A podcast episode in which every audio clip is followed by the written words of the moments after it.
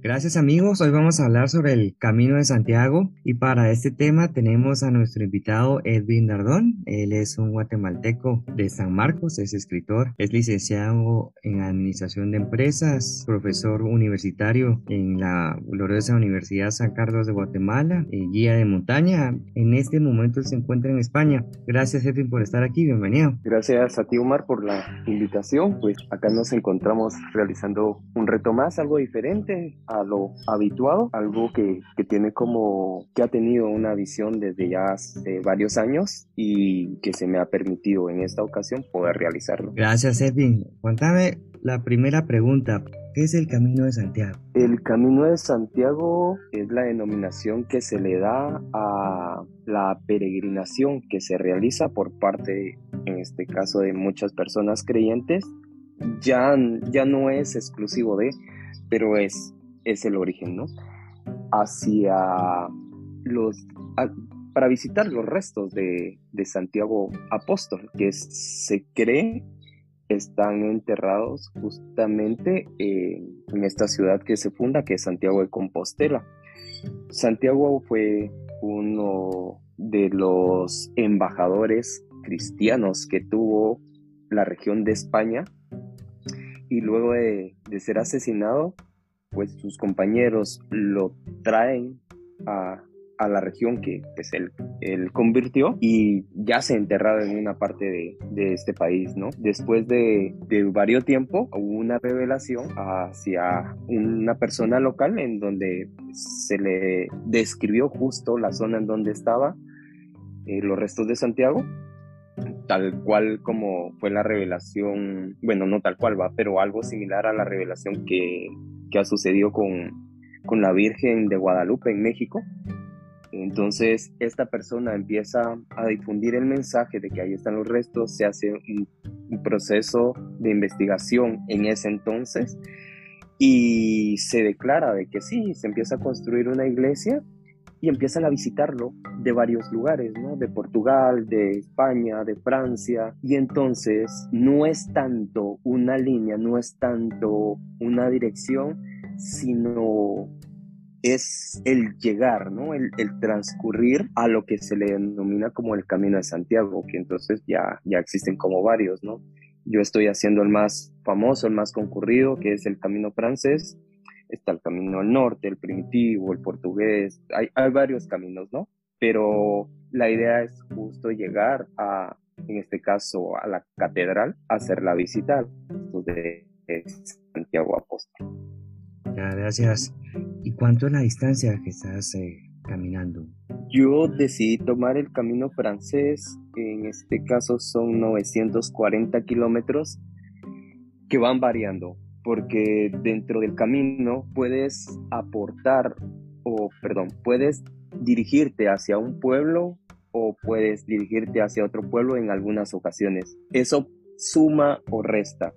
Hace dos días, al momento de entrar a Burgos, estaba la opción de seguir por la zona industrial, que es, es un camino pesado, y he decidido sumar tres kilómetros más y rodear esta zona para pasar por un parque y después entrar a Burgos por otra opción. El camino en sí tiene como una distancia, pero no va a ser la misma para todos porque algunos deciden agregar algo, restar algo, pero siempre caminando, ¿no? En este caso, yo calculo, definitivamente no van a ser los 940, pero aproximo que voy a estar entre los 850 kilómetros recorridos. Bueno, me conoces, sabes que soy maratonista. El entrenamiento para una maratón son 800 kilómetros. Eh, y después de último, pues recorro los 40. Me estás diciendo que vas a hacer todo el entreno de la maratón de corrido y también vas a hacer una maratón, lo que suban más de 20 maratones. Eso realmente me sorprende y gana mi admiración que tengo hacia vos. Son 850 kilómetros. ¡Wow! ¿Es el camino francés porque comienza en Francia? Sí, justo inicia en, la, en los Pirineos franceses. El camino yo lo inicio en Saint-Jean-Pied-de-Port, Francia, en los Pirineos, pero hay gente que lo ha iniciado mucho antes. Comparto eh, el día de hoy el hostal con un francés que ha iniciado 500 kilómetros antes ya lleva más de un mes en el camino. Yo llevo 11 días. Hay un camino que inicia, por ejemplo, en la Ta del Sol en Madrid. Hay un camino que inicia en, en Sarria, que son 100 kilómetros. Entonces, al final no hay algo muy bien establecido.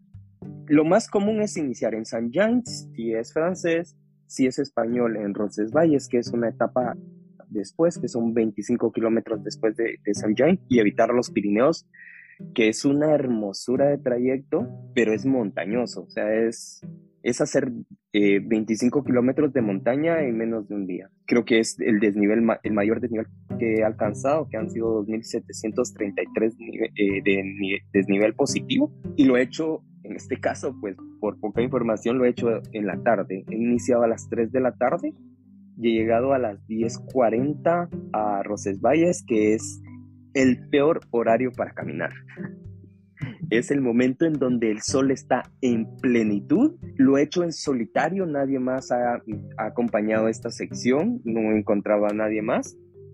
Ha llovido en el camino, me estaba habituando también a la señalización y algún... Sí se vuelve como un...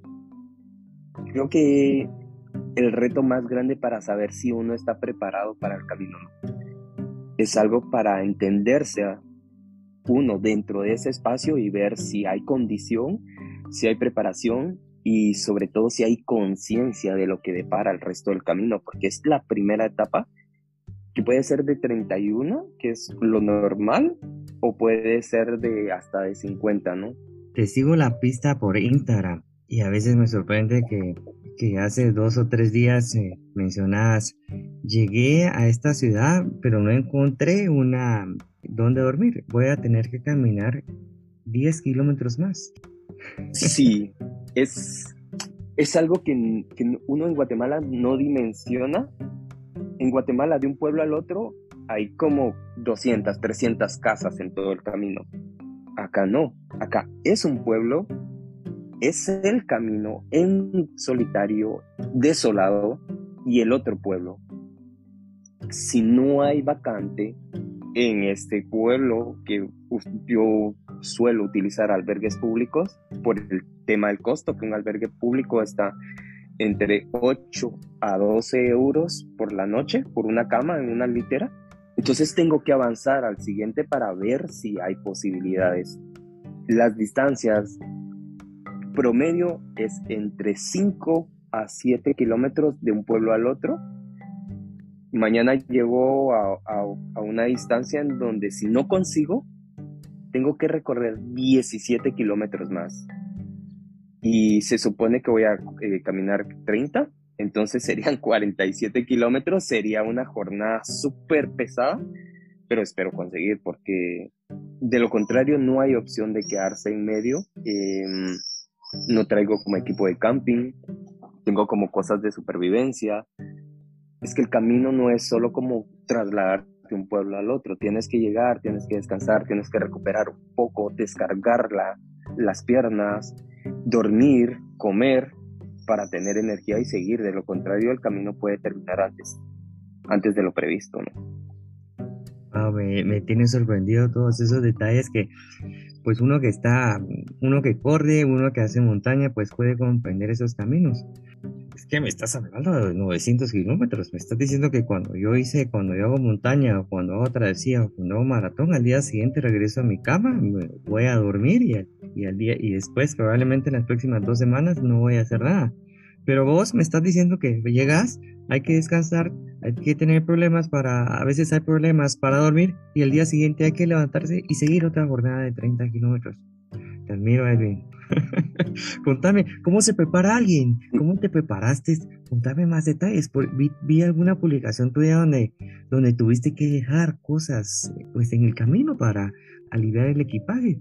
El segundo día he realizado, bueno, tenía planificado realizar 30 kilómetros. Al momento de llegar al albergue no, no había opción.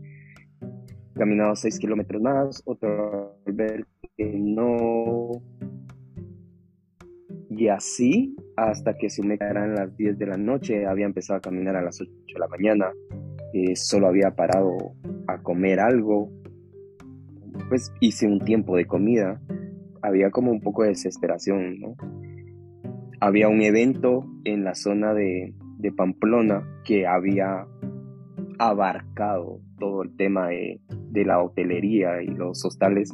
Los albergues son solo para peregrinos, pero no entiendo qué pasó allí.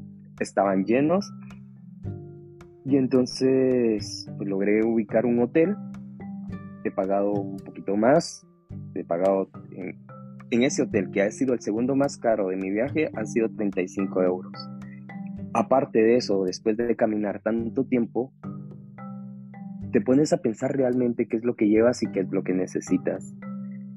Si me planteo esta pregunta, estando en casa, podría venir con una mochila más pequeña, podría traer mucho menos cosas y entender de que podría sobrevivir sin ningún problema, porque ya entiendo cómo es la dinámica, pero en Guatemala no se tiene esta cultura de caminar tanto, de, de ser autónomo, sino siempre tener como la asistencia de llegar a un lugar y es como, bueno, hágame favor o no se puede acá decirle a una familia que te acoja y ya ellos te reciben sin mayor problema, pero acá no, o sea, acá tienes que llegar a donde tienes que llegar.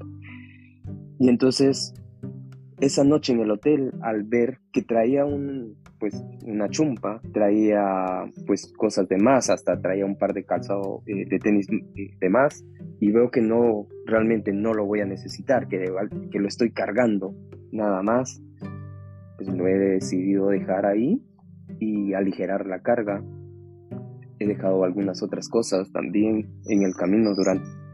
También te hace pensar de que no necesitas mucho para sobrevivir, que, que puedes, pues en este caso con tres mudadas prácticamente estoy sobreviviendo. Llego a un lugar, aparte, tomo la ducha, lavo la ropa, la pongo a secar porque es la hora del sol y al otro día ya, ya está lista, la puedo usar, ¿no? Entonces hay muchas cosas que me hubiesen sido como de facilidad al haber sabido esta parte, pero ya estoy en el camino, estoy aprendiendo, estoy entendiendo qué es eso, también el hecho de que esto me va a servir para más adelante. Yo en la montaña llevaba, no sé, hasta 5 litros de más, llevaba unas 3, 4 bolsas térmicas, llevaba 3 linternas a veces, siempre había estado como preparado de más. Pero entonces el camino me está enseñando a confiar en mí también, en lo que soy y no solo en las cosas, ¿no? O sea, prepararse es mentalmente, físicamente y, también tener como algunos artículos, pero, pero no sobrecargarte porque al final el viaje es tuyo, no es de las cosas. Y, eso lo voy entendiendo poco a poco. Qué lección para la vida, Edwin, qué lección para la vida, porque uno también aprende que la felicidad no se necesitan tantas cosas. Esos paisajes que has publicado, esos caminos, ese intercambio cultural que he visto que has tenido con, las, con otras personas, esas, esas mesas que has estado compartiendo con tantos caminantes de distintas partes del mundo, es una experiencia que me tiene a mí pues muy, eh, muy contento, hasta, hasta lo estoy pensando incluir en mi lista antes de morir. ¿Verdad? Hay, hay ciudades, vi Pamplona, vi Logroño, ¿verdad? La otra ciudad que vi era eh, Burgos, vi que era muy bonita también. ¿Dónde estás ahora?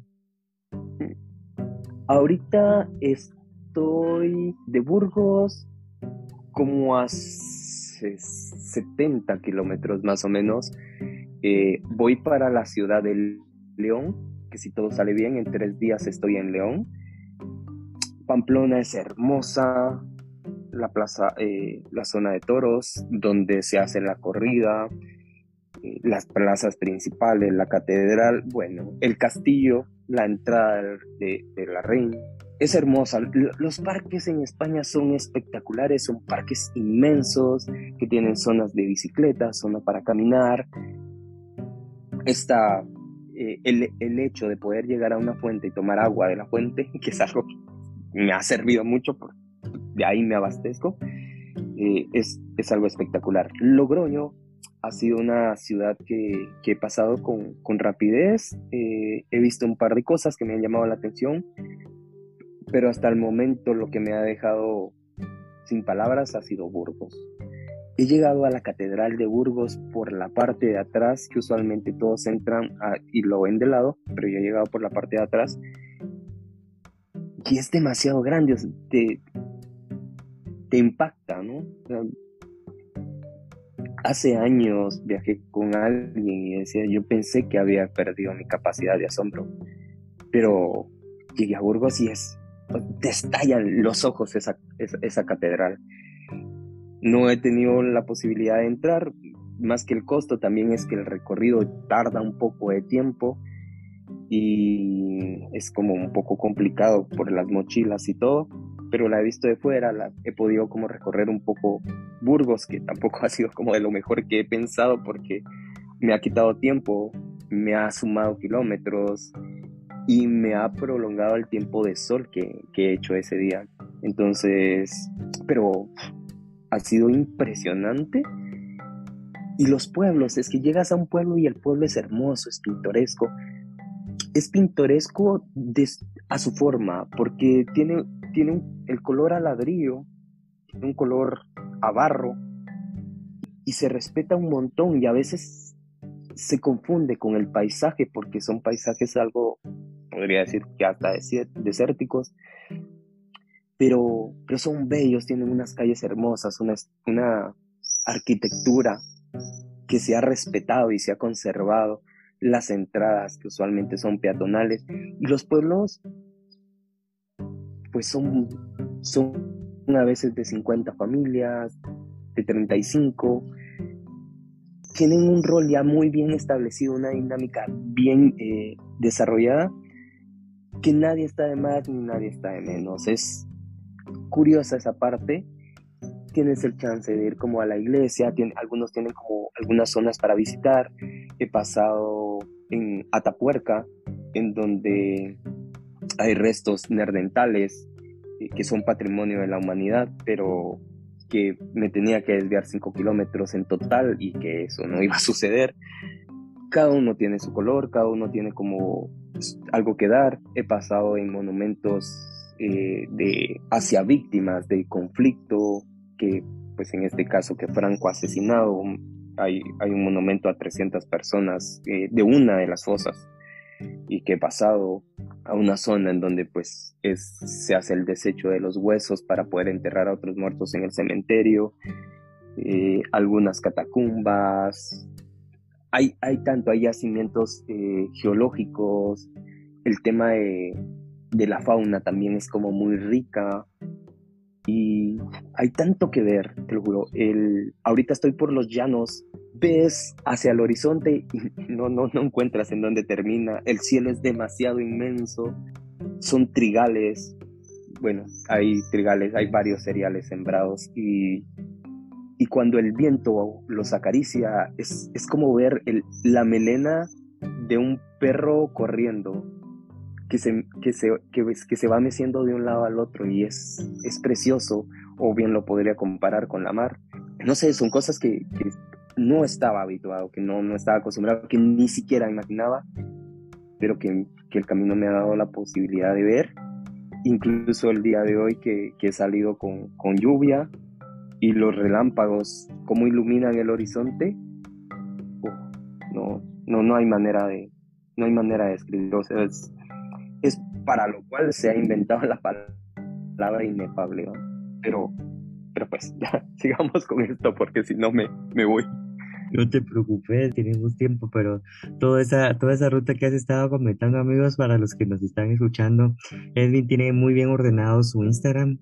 Pueden seguirlo en la cuenta Teoraco, cuenta Teoraco. Él ha tomado la molestia de ordenar sus historias en, de una forma que nosotros podamos venir y ambientar toda esta, todo este podcast que estamos grabando en este momento y puedan llegar a sus, a sus conexiones, a sus redes sociales y seguirlo y confirmar y ver estas maravillas que las que Edwin nos ha estado contando. Tras escucho tu descripción, me recuerdo las fotos que se estado publicando. Para los que les gusta viajar, la credencial de peregrino por cada zona que uno visita recibe un sello que pues certifica prácticamente o da fe de que uno ha pasado por esa zona. Eh, sellan en hostales, sellan en, iglesias, sellan en, restaurantes y así es como uno va registrando la ruta.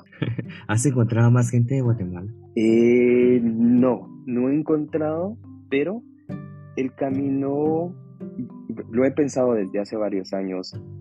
Lo último fue cuando una amiga, María José, y su mamá lo han hecho hace en el 2018, 2019, no recuerdo bien. Lo, lo han hecho pues a través de ciertas historias que subió, fue como, bueno, ya, ya está decidido, yo lo quiero hacer al siguiente año. El siguiente año fue tema de COVID, ya no se pudo, pero, pero hablando en muchos lugares es muy raro, es muy raro el guatemalteco y los pocos que vienen son guatemaltecos que radican en Europa o en Estados Unidos y tienen esa posibilidad porque asumir el costo del, del, camino es algo complicado, digamos, bajo las circunstancias y la economía nacional. Tocaré ciertos temas. Comida. Los desayunos son muy ligeros. Tomarse un expreso, a veces un cortado, con, con un croissant, con un napolitano, que es un, pan con chocolate, ¿no? Y, ya. Y, ahí, ellos se dan por servidos yo los primeros días después del desayuno me quedaba con hambre. Ah, porque también la fruta es muy cara. Una, pues, una manzana, un euro, dependiendo la zona, unos 50, una manzana. Estamos hablando más o menos de entre 12 a 14 quetzales en Guatemala por una manzana. Así, cualquier tipo de fruta. Entonces me ha sido como complicado eh, asimilar esa parte. Los almuerzos tampoco es que sean grandes, ni las cenas, realmente son raciones muy cortas, son muy saludables en el tema. Nosotros estamos habituados a consumir mucha grasa, mucho azúcar, y es algo que no sucede acá. Entonces las porciones son pequeñas, son más saludables, que yo estoy seguro que a, a, a como vine y a como estoy, he perdido por lo menos entre 3 o 4 kilos. Eh, mi porcentaje ha bajado un montón, eso sí lo, lo, he notado, pero sí creo que es lo, lo más fuerte. Es que ya cuando ha salido el sol, el suelo está tan caliente que te agota, te huelen los pies por el calor.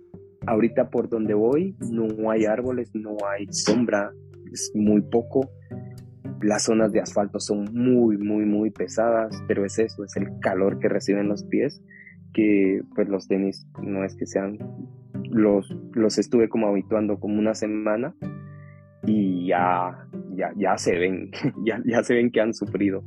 Entonces, creo que de lo más fuerte es justo eso. Edwin, ¿cómo te podemos eh, localizar?